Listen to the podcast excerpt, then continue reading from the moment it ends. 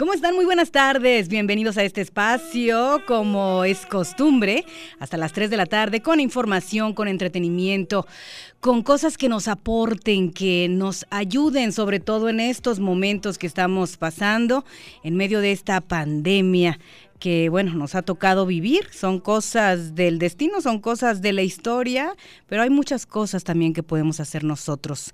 Así es que, bueno, para esto, eh, el día de hoy hemos invitado a la psicóloga Perla Durán, quien es profesional de salud mental con licencia y experiencia con sede aquí en la ciudad, en Aurora. Y bueno, eh, Perla se especializa en depresión, ansiedad, trauma y trastorno de estrés postraumático. Le damos la bienvenida a este espacio y por supuesto agradeciendo que se tome el tiempo para hablar con nuestro auditorio. Muy buenas tardes, Perla, gracias por acompañarnos. Muy buenas tardes, Jezabel, y gracias a ti por este espacio. Este, nosotros estamos encantados de poder compartir información y también aportar nuestro granito de arena en esta crisis que estamos viviendo. Y es que sí nos ha tocado en este momento de la historia moderna, sobre todo, eh, ocurrió en, en 1918-19 con la famosa gripe española. Hoy en día con esta, eh, pues con este virus, el nuevo coronavirus, en fin, ¿cómo podemos manejar nuestra salud mental en estos tiempos de crisis, Perla? Bueno, esta, de todos los sucesos que tenemos en la vida hay que tratar de tomarlo mejor. Entonces, para mí esta sería una invitación para, para todos los que nos escuchan, para tomar este momento y conocernos a nosotros mismos, conocer cómo nuestro cuerpo reacciona al estrés, cómo reaccionamos a los cambios, cómo reaccionamos a, la cercanía de las personas, porque mucha gente está hablando de, del distanciamiento social, pero no estamos hablando de lo que genera estar todo el día con nuestra familia, con nuestros esposos, con nuestros hijos, con a quienes ustedes les toque estar alrededor. Y muchas veces las personas que viven con nosotros no es necesariamente las que queremos en nuestra vida, pero eso ya es otro tema distinto. Entonces, para mí, como te digo, es ver qué vamos a hacer, cómo vamos a reaccionar y cómo podemos crecer como personas en esta parte emocional. Así es. Y entonces, eh, bueno, nos toca, ¿verdad? Estar ahora justamente en familia y estamos acostumbrados tanto a una rutina diaria, al, al, al andar ocupado, al salir, al trabajo, regresamos, pero ahora nuestra rutina es en la casa con la familia. ¿Qué podemos hacer para que funcione la relación entre todos los miembros de la familia? para que cada uno también se mantenga ocupado dentro de la misma casa, dentro del hogar y no caer en el desorden alimenticio, por ejemplo, porque muchos dicen, ay, no es que tengo ansiedad, necesito comer y comer, ya nos vamos a ver al final de la cuarentena, a ver qué tantos kilitos habremos aumentado. Y bueno, el insomnio es otra cuestión que también sucede por la ansiedad, ¿no? Claro, y, la rutina es bien importante. Hay que mantener la rutina. Ya tuvimos, digamos, una semana de descanso, una semana de adaptación. Hay quienes ya van por su segunda semana, pero hay que mantener la rutina lo más normal que se pueda. He escuchado mucha gente que ni se baña, que ni se cambia. Entonces hay que mantener ese patrón. No nos vamos a ir a trabajar, pero este, si hay que arreglarnos. Si nos arreglamos para salir, para que nos vean otras personas, ¿por qué no nos vamos a arreglar para las personas que sí nos importan, que es nuestra familia? Claro. Vernos bonitos, perfumarnos, este, tomarnos el tiempo de maquillarnos los ojos, porque a veces decimos, no, no tengo tiempo, tengo que salir corriendo. Entonces, oh, eh, hay que mantenerlo para, para animar nuestro espíritu también este, es importante arreglarnos para nosotros mismos, para sentirnos un poquito mejor. A veces la autoestima comienza de adentro hacia afuera y otras veces necesitamos ver algo que nos entusiasme fuera de nosotros para poder sentirnos un poquito mejor. Este, hay que incluir los espacios para todo, el desayuno, la comida, la hora de tarea, la hora de ver televisión, la hora de sentarme a hacer nada, también es muy importante. Este, y mantener, como te digo, la rutina lo más normal que se pueda. También hay que aprovechar de que ahorita podemos comer en familia. Esto es algo que no lo hacíamos muchos de nosotros. Que se perdió, ¿verdad? Una costumbre que se perdió, que teníamos como tradición. Así es, entonces ahorita podemos desayunar, comer y cenar en familia y eso también puede ayudar eh, para evitar desórdenes alimenticios porque nos estamos asegurando pasar un buen tiempo, entonces ya no nos dimos cuenta, todos comimos y quedamos satisfechos. Entonces no vamos a estar tan atentos de estar picando por aquí, abriendo el refri. ¿Por qué? Porque tuvimos una comida saludable y todos en familia. Y vamos a hacerlo durante las tres comidas que nosotros tenemos y aprovechar el tiempo y hacerlo bonito, hacerlo divertido, y contar historias, este, invitar a la familia a preparar el menú, darles la opción de que cada quien, dentro de lo que se pueda, dentro del presupuesto de la familia, qué platillos podemos elegir y hacer votaciones para la siguiente comida. Muy bien. También es importante dormir a la hora que estamos acostumbrados. Acuérdense que nuestro cuerpo no está registrando tanto cansancio como antes. Tenemos que tratar de incluir un poquito de ejercicio, caminar si estamos en un lugar seguro donde no hay tanta gente. Recuerden, hay que tomar los seis pies de distancia entre las personas que no son de nuestro grupo familiar. Y este, y no irse a la cama, para mí esto es importante recalcarlo, no se vayan a la cama hasta que ya estén listos para dormir. ¿Por qué? Porque las camas es un lugar donde cuando estamos acostados con la luz apagada, hace que nuestro cerebro comience a generar muchas ideas y no necesariamente las más saludables o las más bonitas. Entonces, mejor hay que hacer todo lo que tenemos que hacer y cuando estemos agotados, entonces nos vamos a dormir. Ok. Ahora, eh, en este mismo orden de, de, pues, de información para nuestra comunidad, ¿de qué manera hablar con nuestros hijos de la pandemia que se vive en estos días en medio de una era digital, de redes sociales, con tanta sobreinformación, muchas veces desinformación al alcance de nosotros los padres, de nuestros hijos adolescentes y de los más pequeños? ¿Qué podemos hacer para hablar con ellos de una manera correcta. Perla, si nos puedes contestar esta pregunta, tenemos primero y, que irnos a unos minutos de, pausa comercial, pero regresamos porque sí nos interesa muchísimo y les voy a comentar eh, una anécdota precisamente que me tocó en este sentido a nuestro auditorio. Así es que si me permites unos momentitos, regresamos contigo. Claro que sí. Estamos hablando con Perla Durán. Ella es profesional de la salud mental con licencia y experiencia eh, especializada en depresión, ansiedad, trauma y trastorno de estrés postraumático. Regresamos en breve. Estás escuchando La Regia al aire. Regresamos en menos de lo que canta un gallo. Con valor y con verdad. Por más de 10 años al servicio de nuestra comunidad. La voz del pueblo. De 11 a 2 con Fernando Sergio. Muy bien, continuamos en esta conversación hablando con Perla Durán, profesional de la salud mental, que nos habla acerca de qué es lo que podemos hacer, cuáles son los, eh, las herramientas que debemos utilizar hoy en día en medio de esta crisis que nos está tocando vivir, de qué manera hablar con nuestros hijos de esta pandemia que se vive en estos días en medio de la era digital. Perla, adelante. Ok. Muy bien. Este, para mí la primera pregunta como papá sería preguntarme qué es lo que saben mis hijos. Muchas veces subestimamos el nivel de inteligencia, conocimiento, información que los niños tienen. Entonces, para mí, yo partiría de esa pregunta. ¿Qué sabes tú sobre el coronavirus? ¿Qué sabes tú lo que es una pandemia? Y en base a eso nosotros podemos programar qué información les vamos a dar. Yo prefiero siempre la honestidad dentro de la información que un niño pueda manejar. No necesitan toda la información, pero no necesitamos ocultarles nada.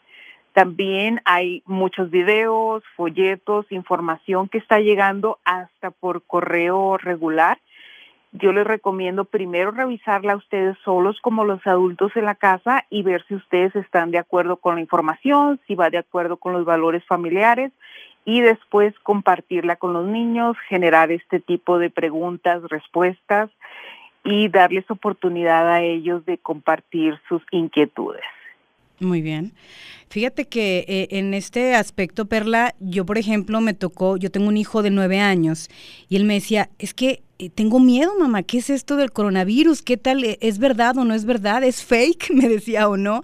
Entonces yo le decía, mira, tú no te preocupes, todo está bien, todo va a estar bien, pero qué impresionante que un niño de nueve años, ¿verdad? De ocho años, de, de diez años, estén preocupados por una situación que obviamente es preocupante, pero nosotros como padres de familia tenemos también esa responsabilidad, ¿no? De mantener la calma, primero nosotros, y con esto también a nuestros hijos, ¿no?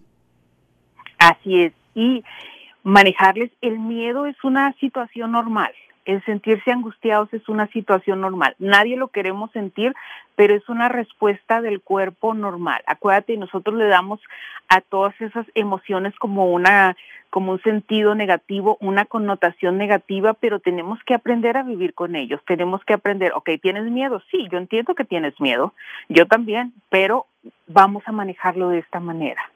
¿Cómo podemos combatir nuestros miedos? ¿Cuál es nuestro plan de acción para esta, para este evento, digamos en este caso, para esta enfermedad, cuál es nuestro plan de acción como familia para protegernos y recalcarle a los niños, yo soy el adulto, yo soy el papá. Entiendo que tengas miedo, pero déjame a mí que yo lo resuelva. Puedes contar conmigo. Sí, sí, sí, sí. Definitivamente. Muchas veces cuando les decimos a los niños, no, no tienes que sentir miedo o no tienes que sentir angustia, no los deja, la vida es así, ellos lo van a vivir en diferentes momentos, entonces es mejor enseñarles a manejarla que a ignorarla. Muy bien.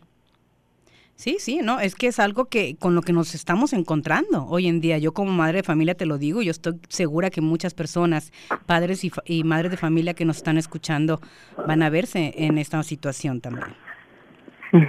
Entonces buscar información y, como digo, como adultos, eh, si quieren hacer como un, un pequeño proyecto familiar, les podemos decir a los niños, cada quien vaya y lea un artículo o vea un video, haga notas y vamos a compartir la información en familia. Entonces estamos utilizando muchas estrategias para mantener a la familia, digamos, ocupada, informada y, y como te dije anteriormente, hacer un plan de acción, cómo vamos a proteger nuestra familia.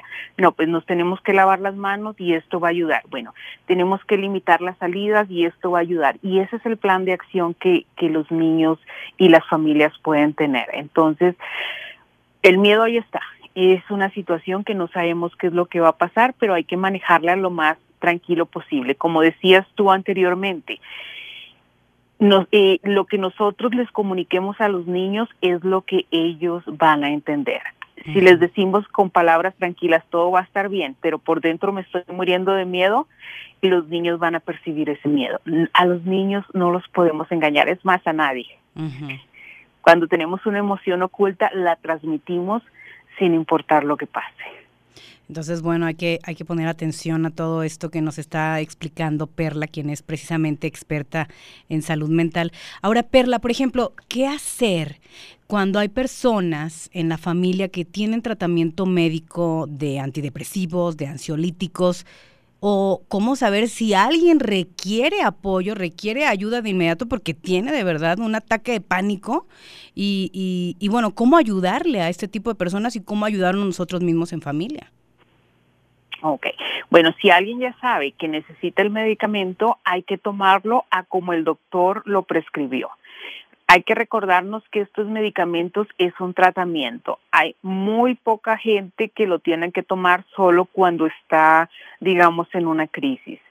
Entonces, no hay que esperar a que llegue la crisis, hay que tomar el tratamiento así como su doctor le dijo y sabiendo pues que esta época de crisis va a incrementar la mayoría de nuestras emociones. Si ya teníamos depresión, va a aumentar. Si ya teníamos ansiedad, va a aumentar.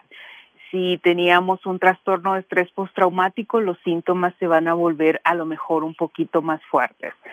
Entonces, es muy normal en este momento tener épocas de crisis, tener épocas de llanto, todos estamos confundidos, preocupados por lo que va a pasar la situación financiera y el saber de nuestras familias latinas no necesariamente es la mejor, entonces no es nomás la seguridad física, es la seguridad de voy a tener dinero para la renta, para la comida, para los gastos que se vienen y eso va a ocasionar que lloremos de vez en cuando, que nos sintamos tristes, deprimidos y sin esperanza de vez en cuando. El problema es cuando esto ya se convierte la mayoría del día los más días de la semana. Digamos, si me siento triste hoy en la mañana, pero en la tarde tengo momentos buenos, eso es una indicación de que nuestro cuerpo lo está regulando. Pero si me siento triste hoy todo el día, mañana también y ansioso también, entonces ya nuestros síntomas se están complicando. Con lo que mencionabas del ataque de pánico, yo me imagino que a muchos de tus radioescuchas les ha dado un ataque de pánico y es lo más feo, parece un ataque al corazón, parece que no vamos a poder respirar. Y es normal, muchas de las personas están experimentando porque estamos ante una situación que no podemos controlar. El problema cuando nos da un ataque de pánico es que se genera tanta ansiedad de que nos vuelva a dar que incrementamos nuestra ansiedad. Entonces, si ustedes ven que ya los síntomas no saludables están la mayor parte del día, la mayoría de los días, es cuando hay que buscar ayuda. Muy bien. Perfecto, pues eh, excelente. Ahora estamos en medio de esta crisis de incertidumbre, bien lo dijiste, no sabemos cuánto tiempo va a durar, cuándo se va a acabar. Quisiéramos saber que nada más 15 días, ¿no? Por la economía, por el estatus migratorio, por el trabajo, por el virus, por lo que sea, realmente es una incertidumbre la que se está viviendo. Una recomendación final, Perla, para mantener la calma. Hay que mantenernos ocupados en situaciones creativas. El hacer proyectos, el hacer manualidades, ayuda a que nuestra mente se desconecte un poquito del problema y nos enfoquemos en cosas más positivas. Hay que acordarnos que la mente es maravillosa. Si nosotros vemos una película de comedia, inmediatamente todo nuestro cuerpo se siente contento, feliz, ríe. Si vemos una película de terror, nuestro cuerpo se tensa, quedamos asustados y hasta la sombra más mínima nos hace pensar que es un fantasma. Entonces, si nuestro cerebro tiene esa capacidad, hay que usarla para bien, hay que imaginarnos cosas positivas, hay que utilizar este tiempo de la mejor manera, hay que aprender a respirar, hay que aprender técnicas de relajación, hay que hacer cualquier cosa que nos haga sentir mejor. Esto es como un pequeño eh, ejercicio para contrarrestar la ansiedad que estamos viviendo. Muy bien. Perla, si las personas tienen interés en eh, buscarte, en saber más acerca de ti, de cuáles son tus plataformas sociales, tu número telefónico, por favor.